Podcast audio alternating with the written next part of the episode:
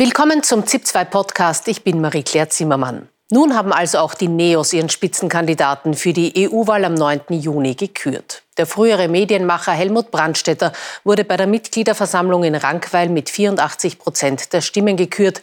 Weniger Zuspruch als seine Vorgängerin Claudia Gamon, die vor fünf Jahren 95 Prozent erreichte. Bei der Zustimmung in der Wählerschaft treten die Neos, so scheint es, sowieso auf der Stelle. 8,14 Prozent waren es bei der EU-Wahl 2014 und auch fünf Jahre später war es fast wieder derselbe Wert. Welches Ziel setzt sich der neue Neos-Spitzenkandidat? Unter anderem darüber habe ich mit Helmut Brandstetter gesprochen. Herr Brandstetter, Sie sind nicht nur neu gewählter Spitzenkandidat, Sie sind auch relativ neues Parteimitglied bei den Neos. Im Oktober haben Sie sich entschieden, doch der Partei beizutreten, nachdem Sie schon vier Jahre für die Neos im Nationalrat saßen. Warum haben Sie sich so lange Zeit gelassen?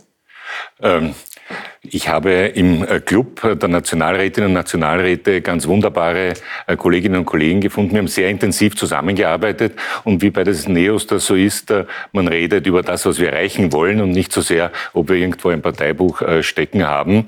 Und ich habe aber dann gesagt, ich identifiziere mich ähm, sehr mit den Inhalten und deswegen möchte ich auch antreten. Und das Schöne ist, dass ich bei diesem ähm, Vorwahlprozess angetreten bin mit 15 anderen gemeinsam, weil sie gesagt haben, die 84 Prozent sind schlechter. Ja, das stimmt schon. Äh, nur gegen die Frau Gamon ist niemand angetreten. Gegen mich sind 14 andere angetreten. Und nicht nur, dass ich mich freue über die 84 Prozent, noch mehr freue ich mich darüber, dass ich da Menschen kennengelernt habe, auch bei den anderen Kandidatinnen und Kandidaten, die wirklich für Europa brennen, die, die mir nachher gesagt haben, du, wenn du hineinkommst, ich habe da eine Idee, dort eine Idee, ich möchte mitarbeiten. Das heißt, weil sie auch Strom gesagt haben, wir schwimmen mit dem Donaustrom quer durch Europa und wir haben die Ideen, wie wir das umsetzen werden, miteinander. Kommen wir gleich noch auf die Ideen zu sprechen. Äh, Sie sagen jetzt, Sie schwimmen mit dem Strom. Ja. Wir haben gerade gehört im Beitrag, es gibt aber auch sehr viel Gegenwind ja. für, für Liberale ja. und auch gerade für proeuropäische Parteien. Vielen Menschen ist die EU, wie sie im Moment ist, schon zu viel EU. Wie ja. wollen Sie die denn erreichen? Wissen Sie was? Ich sehe den Gegenwind nicht gegen die EU, ich sehe den Gegenwind gegen die Menschen in Europa. Ich habe mir heute wieder angeschaut, jemand, der besonders antieuropäisch auftritt, ist der Herr Orban. 400.000 junge Menschen sind in kurzer Zeit weggegangen, weil sie sein System nicht aushalten und die Universitäten werden schlechter, weil er halt keine Leute bekommt. Die deutsche AfD-Chefin, das ist diejenige, die mit, der, mit dem Herrn Kickel zusammenarbeitet, er sagte doch immer, wir arbeiten zusammen, die will aus der EU austreten und der Kickel will das auch, er traut sich's noch nicht sagen. Und was bedeutet das? Das würde bedeuten, dass wir kein gemeinsames Europa mehr haben, also weder Sicherheit haben, keinen Wohlstand, dass uns die Russen mit ihrem Gas noch mehr erpressen werden, dass sie uns bedrohen werden, dass wir also nichts mehr haben, was wir gemeinsam Aber haben. Ganz, das heißt, der ganz Gegenwind, konkret gefragt, was, ja? was wäre denn mehr Europa? Sie wünschen sich zum Beispiel schon seit längerem ein, ein ja. europäisches Heer. Machen wir mal ein Gedankenspiel. Genau. Was wäre, es gäbe dieses europäische Heer, die Ukraine würde überfallen werden durch Russland. Was müsste dieses europäische Heer tun? Also erstens einmal eines ist schon klar, wäre die Ukraine NATO-Mitglied gewesen, hätte Putin nicht angegriffen. Das ist einmal ganz wichtig. Dem Putin geht es nämlich auch nicht um die NATO, es geht ihm darum, dort äh, Gewinne zu machen. Und da er seinen eigenen Leuten nichts bieten kann, will er ihnen halt die Eroberung von Gebieten äh, vorschlagen, aber das wird ihm auch nichts helfen am Ende. Aber das Wesentliche ist, dass ich äh, ein Realist bin. Wir haben eine Vision einer gemeinsamen Verteidigung. Also müssen wir den nächsten Schritt machen. Das ist also Informationsaustausch. Das ist gemeinsamer Einkauf. Das ist inzwischen ganz klar berechnet. Wenn die europäischen Heere gemeinsam einkauften, würden sie ein Drittel sparen. Also viele Milliarden Geld würden überbleiben. Also es wäre ein rein administrativ, wenn ich Sie verstehe, ohne, nach, ohne Moment, ein Schritt nach dem anderen. Nein, der nächste Schritt, der nächste, wir haben die Beistandspflicht. Das ist ganz wichtig. Der nächste Schritt wir wäre für mich mehr Einheiten. Wir haben äh, eine, wo ja, freigestellt ist, ob man das militärisch oder nicht militärisch leistet. Das stimmt, wir haben 23J, also wir haben unsere Verfassung geändert. Wir haben das gemacht, was die Regierung nicht ehrlich sagt, nämlich wir haben unsere Neutralität ja bereits weiterentwickelt, weil wir in Europa zusammenstehen wollen weil wir unser Lebensmodell, freie Demokratie, äh, miteinander diskutieren, aber auch miteinander arbeiten, miteinander forschen, weil wir das verteidigen wollen. Und wir wissen jetzt, dass der Putin das kaputt machen will. Und die Frau Gamann hat vor fünf Jahren gesagt, wir brauchen eine gemeinsame Verteidigung.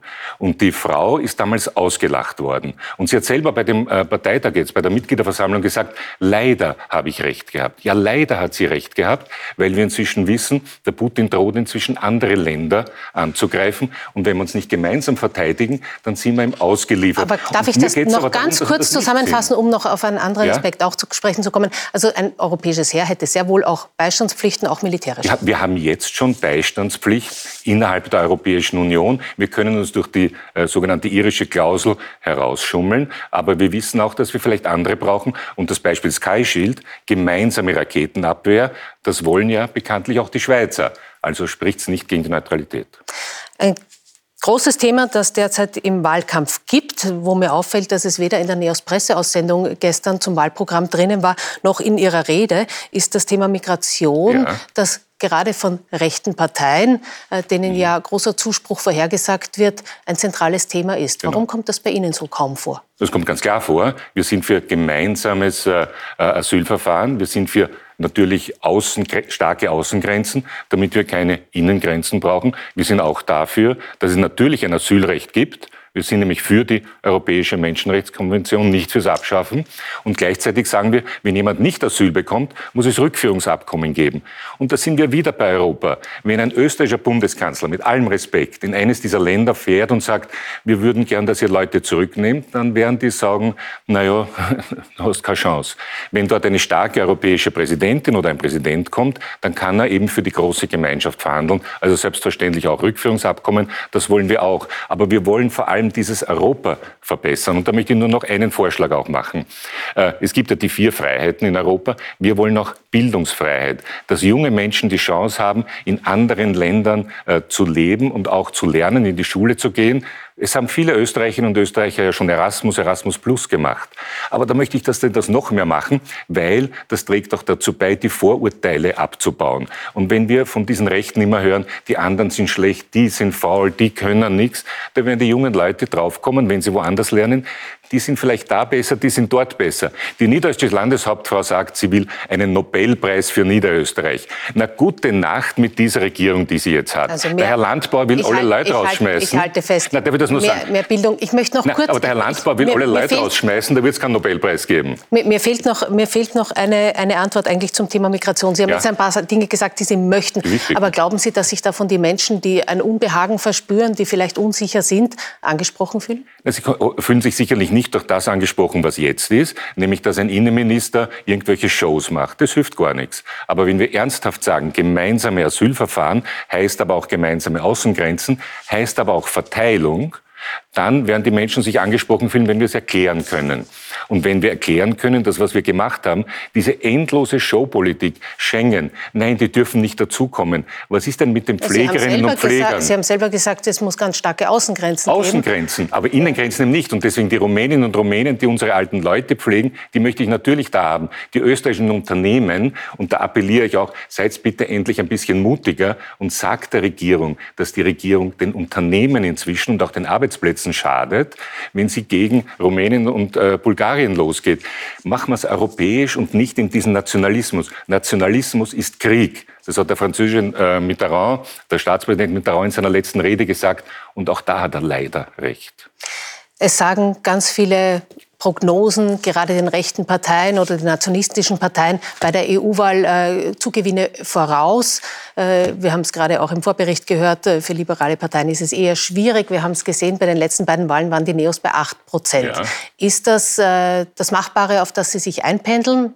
Oder haben Sie andere Wünsche? Also äh, erstens einmal, die haben uns noch nicht erlebt. Ja. Wir haben einen wunderbaren Wahlkampf vor uns. Äh, zweitens, die Neos sind mit 5 Prozent ins, glaube ich, ungefähr in den Nationalrat gekommen. In den Umfragen sind wir bei 10 Prozent. Innerhalb von zehn Jahren, welche andere Partei hat das geschafft? Großartig. Keine andere Partei hat so viele positive Vorschläge. Und da freue ich mich auf die Diskussion mit den anderen äh, Kandidaten und Kandidaten. Und da werden, und, ja, und da werden die Leute kurz, merken, wir haben gute Ideen. Und da ist das Wahlziel, zwei Mandate zu bekommen. Und das bringt uns dann auch in der liberalen Fraktion, die ja schon eine starke ist, auch eine starke Stimme, wo wir für Österreich arbeiten können. Ein starkes Europa und ein starkes Österreich gehört zusammen. Ich habe lange im Ausland gelebt. Ich bin wirklich ein österreichischer Patriot. Und weil ich das bin, bin ich für diese starke Europa, damit die nächsten Generationen alle Chancen haben, die ich gehabt habe, die wir gehabt haben. Bin sehr dankbar dafür und spüre die Verantwortung, das weiterzugeben für die nächsten Generationen. Und daran werden wir arbeiten, mit Lust, mit Freude. Sind, man hört, Sie sind schon richtig im Wahlkampf. Ich bin, nein, ich bin nicht im Wahlkampf, ich bin in der Begeisterung. Ich bin in der Begeisterung für Europa und werde es auch nach dem Wahlkampf genauso sein wie vorher. Und war es übrigens vorher schon, ich war das schon als junger äh, Stagiaire in Brüssel, war ich genauso begeistert für Europa und jetzt bin ich es noch immer. Wunderbar. Helmut Brandstätter in der Reihe ja. unserer Interviews mit den Spitzenkandidaten für die EU-Wahl. Dankeschön für das Danke, Gespräch. Danke.